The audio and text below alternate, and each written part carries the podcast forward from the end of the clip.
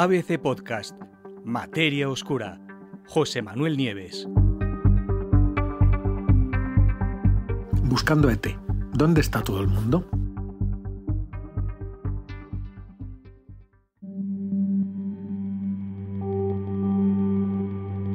Volvemos a intentarlo, y esta vez con más fuerza que nunca. El último esfuerzo anunciado por SETI, ya sabéis, la búsqueda de inteligencia extraterrestre, eh, de hecho, incorpora tecnologías y capacidades que nunca se habían utilizado hasta ahora para averiguar si finalmente hay alguien o no ahí fuera.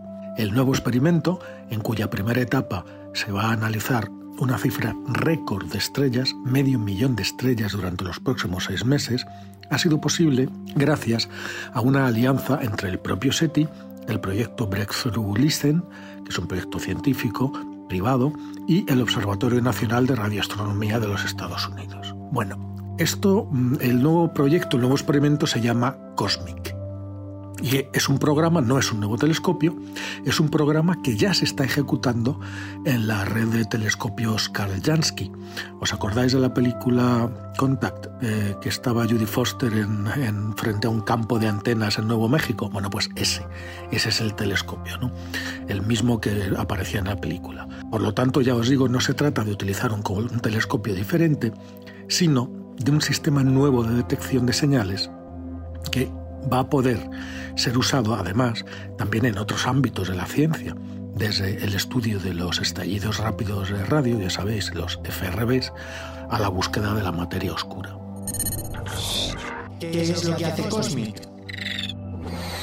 A la hora de buscar extraterrestres, la primera gran ventaja de Cosmic, sin duda, es el enorme salto de cobertura que permite.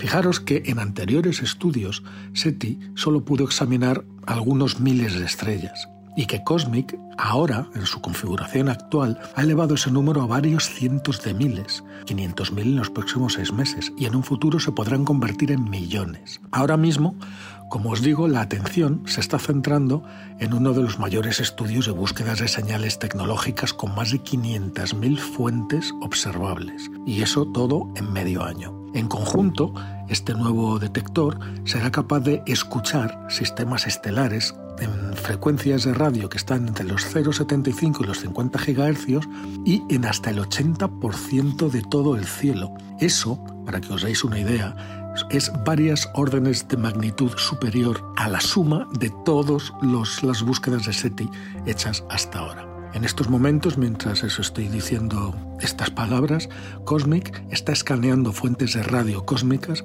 a una velocidad de aproximadamente 2000 a cada hora. ¿Y cómo funciona? Una de las principales ventajas de Cosmic, además de la cobertura, es que recibe una copia de los datos en bruto, los datos que recopilan las 27 antenas del telescopio, ¿no? del VLA. ¿En bruto qué quiere decir? Pues que las recibe antes de que el radiotelescopio las procese y, tenga que llevar a cabo cualquier operación estándar automática. ¿Y qué es lo que qué ventaja tiene eso? Pues que permite a los científicos de SETI procesar ellos mismos y en tiempo real los datos de la forma que quieran y en cada momento. La rapidez es crucial para esto. Fijaros hay un, o sea, uno de los mayores hándicaps en las búsquedas hasta ahora es que a menudo estas, estas búsquedas de SETI eh, detectaban señales interesantes, pero como no, no, no se podían volver a mirar hasta semanas o incluso meses después, cuando los datos ya estaban disponibles porque habían pasado por todos los procesos de filtrado automático. Por eso, cuando los astrónomos volvían a mirar al mismo sitio, pues resulta que la señal pues ya había desaparecido por completo.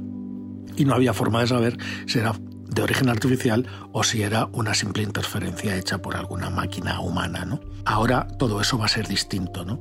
Las auténticas señales ET, si se producen, podrían ser ráfagas muy breves y por lo tanto necesitan de ser identificadas rápidamente y de ser poder y de poder y de ser seguidas rápidamente. O sea, hace falta enfocar los telescopios muy rápido. En este sentido, Cosmic es capaz de detectar señales de apenas unos pocos nanosegundos de duración, con lo cual fantástico con respecto a lo que había. ¿Se le aplica inteligencia artificial? Todavía no, pero se hará. A ver, el sistema está preparado para recibir actualizaciones que lo mantengan al día durante muchos años, ¿no? Y uno de ellos es el análisis de, datos por inteligencia artificial. Pero actualmente, y aunque se han llevado a cabo varias pruebas, el análisis de datos se sigue haciendo de forma manual. Se utilizan técnicas estadísticas. Y así va a seguir siendo hasta cuándo, hasta que los científicos se familiaricen y comprendan perfectamente la forma en que Cosmic recopila y presenta los datos. Solo después será posible aplicar el aprendizaje automático. Han probado el sistema y los astrónomos lo que han hecho ha sido rastrear un enlace de datos de 8,4 GHz, el que emite eh, una nave humana, que la Voyager 1 de la NASA, que se encuentra lejísimos, a unos 24.000 millones de kilómetros de la Tierra. Bueno, ahora, y con este medio millón de fuentes de radio en su base de datos que se van a analizar de aquí a seis meses, la mayor búsqueda de inteligencia extraterrestre de todos los tiempos está a punto por fin de empezar.